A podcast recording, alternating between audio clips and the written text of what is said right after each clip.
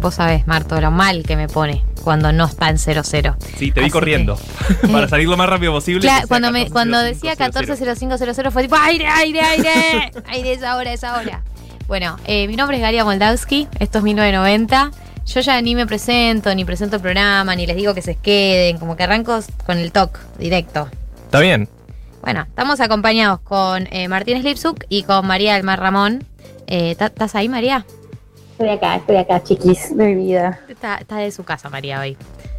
Eh, pero está con nosotros, está con nosotros en alma, corazón y voz, por encima de todo. Que es lo más importante en un programa de radio. Y, ¿no? y la voz de María es señora voz. Señora voz. Porque Por acá lo que priorizamos es el contenido. muy no la halagada. Eh, ¿Qué tenemos hoy en el programa? Tenemos muchas cosas, una semana que dio mucho para hablar y principalmente eh, este grupo se vio muy conmovido por un evento particular, que es que eh, yo terminé el libro Open de Andrea Gassi, el tenista, la biografía. Eh, y esto es algo que María estaba esperando hace mucho tiempo, lo digo. Si tengo un alcohol en la mano, un spray, y, y estoy hablando con un spray en la mano. María está esperando este momento desde enero, cuando me insistió con que me compre el libro. Después tuvo que esperar hasta que me lo compre, y después tuvo que esperar el ritmo en el que lo leí yo. Es largo el libro. Dura como 500 páginas. Por eso. Ténganme Es paciencia. largo, pero además yo siento que, o sea, yo siento que yo te hostigué. Yo siento que lo, lo que lo que me pasó con ese libro y contigo, igual en general con ese libro, fue el hostigamiento. O sea, perfectamente se puede definir como entra en acoso. Siento que te dije todos los días, como, y cuando descubrí que Marta lo había leído, fue como un día muy fantástico. en ¿Vos cuándo lo leíste, Marto? En mi adolescencia. ¿Qué, Porque qué- qué- qué nivel de adolescencia? 16. Bueno, hace un montón lo 17. leíste. Sí, Qué sí, bien. no, hace un montón. Sos una Porque, persona muy formada. ¿Te gustaba el tenis? ¿Lo leíste eh, por el tenis? De, de chico me gustaba mucho el tenis, jugué al tenis. eh, y bueno, me interesaba mucho hasta que leí ese libro. Fue un quiebre en mi vida. Tal vez porque cumplí 17, 18 y me dejó de gustar un deporte que solo se veía los sábados a la mañana. También puede ser eso. Claro. Bueno, eh, la diferencia con María y conmigo es que ninguna de las dos consumimos tenis. No, María, vos tampoco consumís tenis. Chicos, yo eh, todavía no sé bien cómo se, se arman los puntos. O Sí, sea, a mí eso no me queda claro para entiende. nada. Yo no lo entendía O sea, cuando lo veía y tampoco lo entendí después de leer el libro. No sé qué significa romper el saque, me lo imagino. Puedo inferir lo que significa, pero. Romper el no- saque es no que una persona saque y vos le puedas devol- lo puedas devolver. No, quebrar el saque del otro es cuando el otro saca y vos le ganas el game. Porque Ah, generalmente gana el game el que saca. Porque tienen bastantes beneficios sacar en el tenis. Entonces, si le quebras el saque, es que igual le ganas el game ese. Bien, íbamos a hablar de otra cosa, pero para mí tenemos que hablar de Agassi. O sea, de baja Perfecto, todo lo que no íbamos a hablar de Agassi, vamos a hablar de Agassi. Bueno, les cuento para la gente que no, que no leyó el libro o que no sabe de lo que estamos hablando. Andrea Agassi es un tenista súper famoso, uno de los mejores de su generación, ¿no? Eh, fue número uno en los rankings varias veces, ganó un montón de torneos y eh, contrató a un escritor súper conocido, ¿cómo se llama María el escritor? Moringer. Moringer, J.R. Moringer. J.R. Moringer, un escritor ganador de premio Pulitzer, para que escriba su eh, biografía, digamos, su autobiografía, pero bueno, la escribió con este escritor y publica el libro de su vida, que está escrito fantásticamente, que es súper atractivo, te come la cabeza, no puedes parar de leerlo, a pesar de que no te gusta el tenis, a pesar de que por ahí no te sientas cercano. Eh, es un libro muy atrapante por cómo está escrito y porque la vida de Andrea Gassi es tremenda. O sea, su vida es.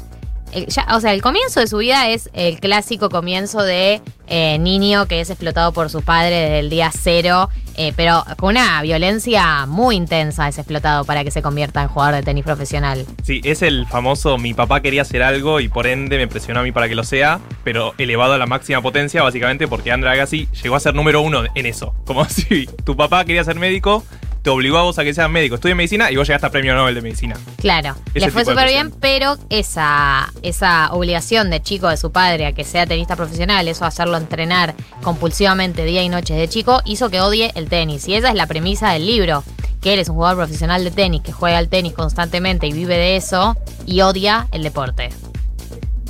Ya es Esa muy... Sí, sí. Como tiene es- eso, además, el, el- la, la hazaña con la que odia el tenis. Y bueno, yo creo que se acuerdan, esto es por supuesto una cosa súper argentina, pero Gastón Gaudio diciendo qué mal que la estoy pasando. la Yo no sé bien qué era lo que estaba pasando, pero el, el- la idea de él diciendo como yo odio esto. Como hay una tragedia que a mí me resulta súper curiosa, que es ser muy bueno y ser el mejor, de hecho, en algo que odias. Sí, sí, es espectacular, es, es, es trágica. O sea, yo la pasé súper mal en gran parte del libro, eh, porque él la pasa muy mal jugando al tenis. No, yo lo que descubrí el tenis es eh, juegan mucho al tenis todo el tiempo. Hay 25 millones de torneos. Entonces estás perdiendo todo el tiempo. O sea, porque nadie puede estar ganando 25 torneos por año. Y él cada vez que pierde... eh, o sea, lo que le pasa a Gassi durante gran parte de su carrera es que la mente, su cabeza, le juega malas pasadas. O sea, momentos de mucha tensión y de finales, se quiebra emocionalmente, se quiebra mentalmente y pierde. Y eso le pasa durante muchos, muchos años de, de manera repetida y tiene todo el tiempo posibilidades de volver a, tener una revancha con jugadores con los que perdió. Y sí, en algunas ca- ocasiones gana, pero muchas, muchas otras pierde y, y se desmorona. Y se desmorona cada vez. Y odia el tenis y dice, quiero dejar. Y, bueno, y va al siguiente torneo. Y dice, quiero dejar y va al siguiente torneo. Es una agonía gran parte de su carrera eh, futbolística, deportiva. Es que hace muy bien entrar al fútbol porque es lo que cambia eh, la mente del jugador de tenis. Estás solo en la cancha. En el fútbol, de última, puteás al técnico, puteás a jugadores, entras al vestuario y no sé, te puteás entre todos. Pero en el tenis estás solo. Es tu culpa. Y eso te debe comer el cerebro de una manera insoportable. Sí, estás muy solo. So- y sos vos y tu mente, eso es lo terrible. Sos vos y tu mente, porque obviamente que él tiene todo una, un, un cambio físico que hace a lo largo de su carrera para mejorar su performance física, pero el gran cambio en la carrera de él, el gran cambio, eh, salto de calidad que da en su carrera, es cuando aprende a laburar la mente. Y eso es sobre el final de su carrera. O sea, en sus últimos años domina su mente. Bueno, hay algo que a mí me resulta como súper tremendo. eh, con lo de la soledad es fantástico que además él compara un montón como la soledad de los tenistas con un poco la de los boxeadores y el tipo dice incluso como, bueno, pero al menos los boxeadores están tocando, o sea, vos no te está tocando nadie, nadie te puede hablar y, lo, y también otra cosa que me pareció súper tremenda es cuando hablamos del final de la carrera de Agassi, él tenía 36 años y 36 años ya era un tenista viejo, eh, con muchas comillas, pero hay como el libro también hace un, un recorrido sobre el dolor del cuerpo, o sea, el dolor al que ellos someten, al que ellos se someten, lo, lo inhumano de los entrenamientos, de la cantidad de tiempo que dura, las, las espaldas filtradas, como que pensamos mucho en la, en la rodilla de, de Rafa Nadal. Yo no veo tenis, pero estoy súper al tanto de los chimentos. Sé que tiene muchos problemas de rodilla. Y a mí me llamó mucho la atención que no hablamos mucho, no, sé, no se habla tanto de la violencia que es ese esfuerzo para los cuerpos de los deportistas de alto rendimiento. Todo el tiempo te lo promueven como el ejemplo de, lo saludable, ¿no? El, el, deportista de alto rendimiento, básicamente porque son cuerpos flacos. Y a lo que someten el cuerpo es algo que debe estar diametralmente lejos de, del concepto de salud. O sea, los tipos están totalmente rotos. El tipo no puede caminar a los 35 años. Bueno, yo creo que eso pasa con los deportistas y con los artistas también, que hay en el proceso del trabajo sa sacrificar el cuerpo, sacrifican el cuerpo. Yo siempre recuerdo el documental de Lady Gaga, sí. eh, que ella tiene todo Bien. un problema tremendo también en la espalda, sí, de cadera. De, en la cadera. Agassi tiene un problema en la espalda súper grave también. Y cómo eh, negás, lo negás, lo negás, lo negás y lo estirás y lo, y lo exigís todo lo que podés hasta que el cuerpo no va más. A Gassi le pasó, a Lady Gaga le pasó, a Gago le pasó también, a Fernando Gago, el jugador de fútbol. O sea, los ejemplos son miles de millones. Hay algo de. O sea, no puede ser sano en el largo plazo exigirle a tu cuerpo tanto todo el tiempo de manera profesional. En algún momento te pasa factura. Bueno, Batistuta es un caso muy conocido porque todos lo vemos a él todo divino, glorioso en los 90 con sus mechas. Y en los últimos años salió a dar entrevistas diciendo no puedo caminar, nivel, he estado en la cama con ganas de, de, ir al baño a las 3 de la mañana y decidí no pararme porque me duele demasiado el cuerpo. Tipo, los tobillos los tengo completamente rotos. Bueno, Agassi cuenta en el libro que eh, en uno de sus últimos partidos él estaba tirado en el piso y no se podía parar. Y como, eh, o sea, tuvieron que meterle inyecciones, o sea, el nivel, se, se, se, lleva a un nivel muy artificial el cuerpo porque ya al final no da para más, te estás atado con alambres. Bueno, a Gago le pasó también que tenía como cinco tiritas que, que, tenía la última operación y se le iban saliendo de a una hasta que en un momento fue como, basta, no podés jugar más, amigo, pero... Bueno, pero no parece que Gago odiara tanto el fútbol como es el caso de Agassi. O acá María Rosalina llegó un mensaje que dice a Batituda le pasó eso cuando empezó a estar lesionado, odiaba el fútbol. Eh, y, y, es muy, muy loco lo que decía María, ¿eh? ¿no? Se, odiar algo en lo que sos bueno como una, una virtud y una condena. Ay, me puse poética. Y, Hay otra cosa de- del libro que es súper fantástica, eh, o sea, como lo estamos recomendando con esta euforia porque lo tienen que leer, les voy Tienen a que leer el libro. a todos como acosé a Galia, claro, como a hostigarles. Pero es súper bonito y es súper interesante como otra de estas, de estas grandes tragedias de... Él es el uno durante mucho tiempo, pero quienes sepan de tenis van a, van a entender y, y se sabe, esto o sea, es un dato, no es un spoiler, que Pete Sampras era el mejor tenista de esa generación. O sea, Pete Sampras gana más eh, torneos. Y es muy fuerte la, la, la, forma en la que él relata como ser increíblemente bueno y que igual hay, haya alguien que es mejor que vos en eso. Eh, Sí. y, y la frustración, la angustia, después cómo aprendes a lidiar con eso. eh, pero es como la vida de, de los Salieri, ¿no? Como, bueno, si vos hubieras nacido en otro momento, quizás sí habría sido el mejor, pero todo el tiempo tiene que luchar contra un tipo que de hecho juega mejor. Claro, y Y que, y, que, y que no, y que incluso cuando domina la mente, físicamente, labura todo, igual llega el momento, un momento donde pierde con Sampras, siempre. Siempre el chabón viene, gana todo, supera, se supera a sí mismo, se encuentra con Pete Sampras y pierde. Y es terrible, porque ya está, no hay nada que pueda hacer, hay una realidad que es tipo, este tipo juega mejor que vos.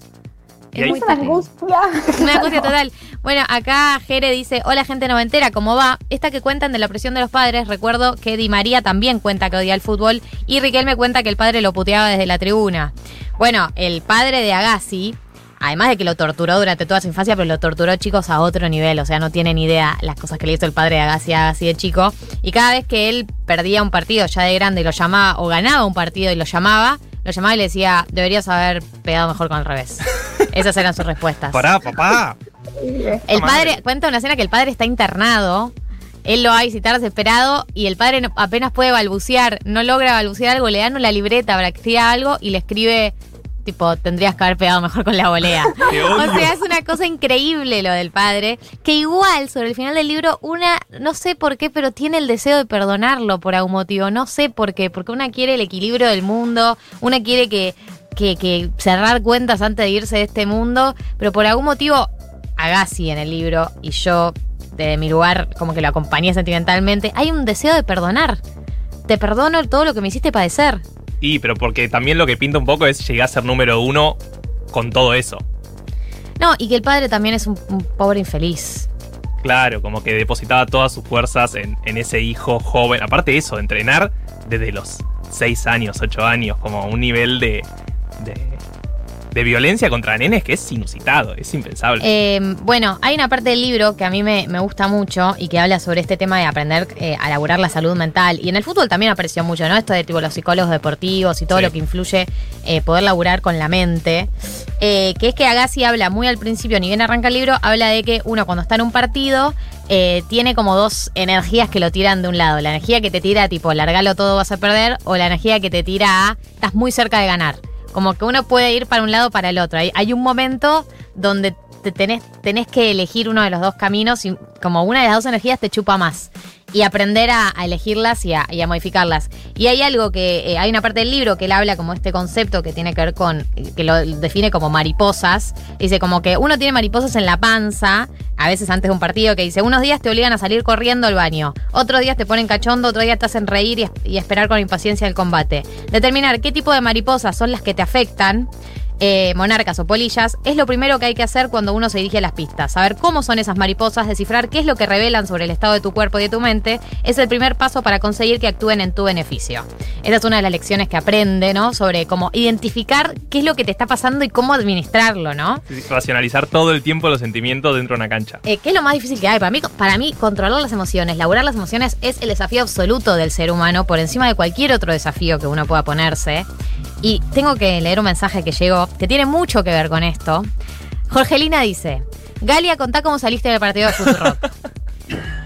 y a mí me parece que tengo mucho que ver con Agassi y mucho que ver con el, el- el trabajo de las emociones. Porque yo soy una persona que pierde muchas veces, o sea, tengo, tengo como que pierdo el control de las emociones en los partidos de fútbol. ¿En serio? No te imagino. Sí, sí, Mirá. sí, sí, sí, es algo que me pasa. Eh, más que nada me pasa cuando juego torneos. eh, cuando juego torneos eh, sufro mucho y si est- estamos perdiendo me desmorono emocionalmente y me convierto en una jugadora muy negativa. Como que no es que me en momentos de perder digo, dale equipo, vamos para adelante y saco mi mejor versión. Me desmorono, empiezo a caminar la cancha, puteo a mis compañeras, puteo a las contrarias. Me pongo muy, muy mala versión mía. Y en el partido de Futurock, bueno, ya se habrán enterado porque lo escucharon en crónica anunciada, así que lo hablaron. Mi equipo perdió. Eh, mi equipo perdió y no me lo tomé bien. O sea, no puteé a nadie. En un momento Pau Artiuk se sentó en el piso y le tuve que decir que se pare. Y venía todo tenso con Pau. de Venía un poco tenso las cosas Sí, con Pau. Eh, venía un poco tenso, fue la única con la que tuve ahí un intercambio, después con nadie más, porque todavía estoy trabajándolo.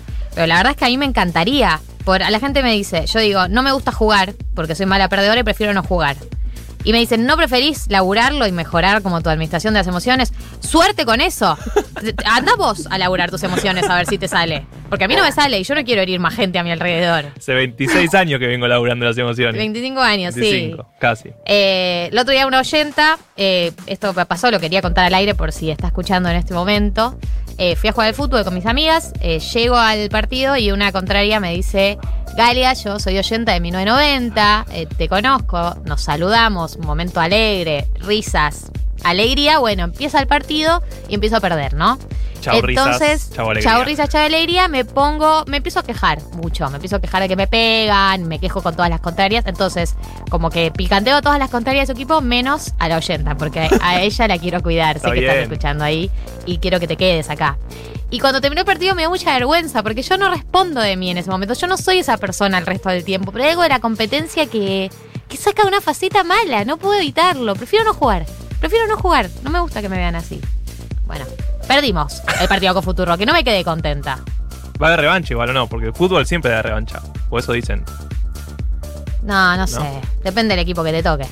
Depende del equipo que te toque. Bueno, cuestión que este libro de Agassi es increíble. Y otra de las cosas que a mí me desespera de este libro es que es esto de que él aprende a controlar su mente y sus emociones sobre el final de su carrera. O sea que ya se está terminando todo. O sea, y yo le dije a María, hay una frase que, que muy de viejo, pero que me gusta mucho eso de que eh, el peine te llega cuando ya estás pelado. ¿Cómo es esa frase?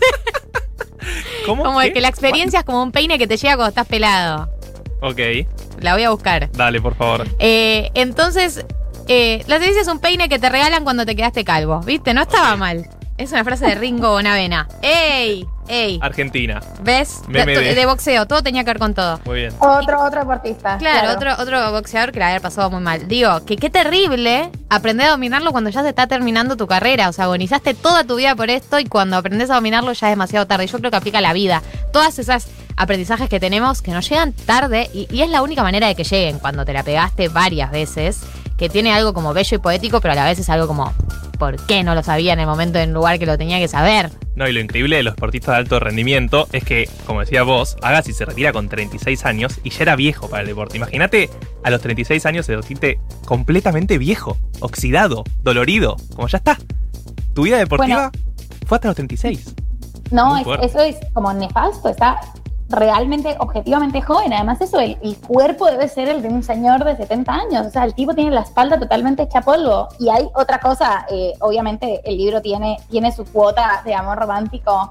Ah, Esto es el amor, o sea, no el amor romántico. El amor, si, si el amor existe, son Steffi Graf y Andrea Agassi, eh, que es su esposa desde entonces, también otra gran tenista. Eh, y yo no sabía, de hecho, lo hablaba con Gali, que ella a su vez había sido la Pete Sampras de nuestra Gaby Sabatini. Claro. Hubo pica. Hubo pica, ella por lo general le ganaba, Gaby, Gaby también algunas veces le ganó, pero bueno, se hicieron, se hicieron ahí como amigas y dupla, como en ese tenis de los, de los noventas. Y él la conoce y flasha mucho con ella porque cuando él le dice como, eh, mira que yo odio el tenis, ella le responde, no lo odiamos todos. Y él- ahí hay, hay amor de verdad. Sí, hay- no, la historia de la historia de Agassi y Steffi Graf, primero como dos número uno del tenis, o sea, ella más número uno que él. Sí. Ella sí. muy número uno, él muy de los mejores, pero no el número uno absoluto. Y él completamente obsesionado con ella durante un montón de años, ella no le da bola, no le da bola. En el medio estaba en pareja con Brooke Shields, la actriz, se casa, se Se divorcia. casan. No, la lleva re lejos. Igual muy de actriz de Hollywood casarse a los dos años, que es lo que hicieron ellos. Eh, y, y él vuelve a, a- a la búsqueda de Steffi Graf y finalmente logra que ella le dé una chance y se enamoran perdidamente y tienen hijos. ¿Qué? Bueno. Pero además, él la admira a niveles como que no puede más, o sea, se rebosa de, de, se rebalsa de admiración por ella, como le brillan los ojos, todo el tiempo habla de ella como la mejor tenista, eh, eso es hermoso. Sí. Y otra gran enseñanza de, eh, todo el mundo lo sabe, eh, lo dice él en su libro, como otra vez como al, al plano psicológico, perder eh, es mucho peor y mucho más trágico que ganar. Como ganás y, se- y al otro día tu vida sigue normal. En cambio, el fracaso es como Es una mal, intensidad arrolladora. te desmoronan. Además, él, a él en algunas derrotas empieza un camino del desmoronamiento, ¿entendés? Como que hay derrotas que le abren una herida que no puede cerrar por un montón de tiempo después. En cambio, la victoria al toque volvés a perder. no es que estés ganando, Claro, salvo que seas el River de. Gallardo, o sea. Sí, un saludo al muñeco. Un saludo al muñeco que está, escuchando. Sí, sí, sí. Eh, Pepe el Grillo me dice, Galia, ¿te guste o no cuando jugás al fútbol también sos vos misma? Aceptalo y pasa rápido. No, bueno, vamos a cancelar a este oyente.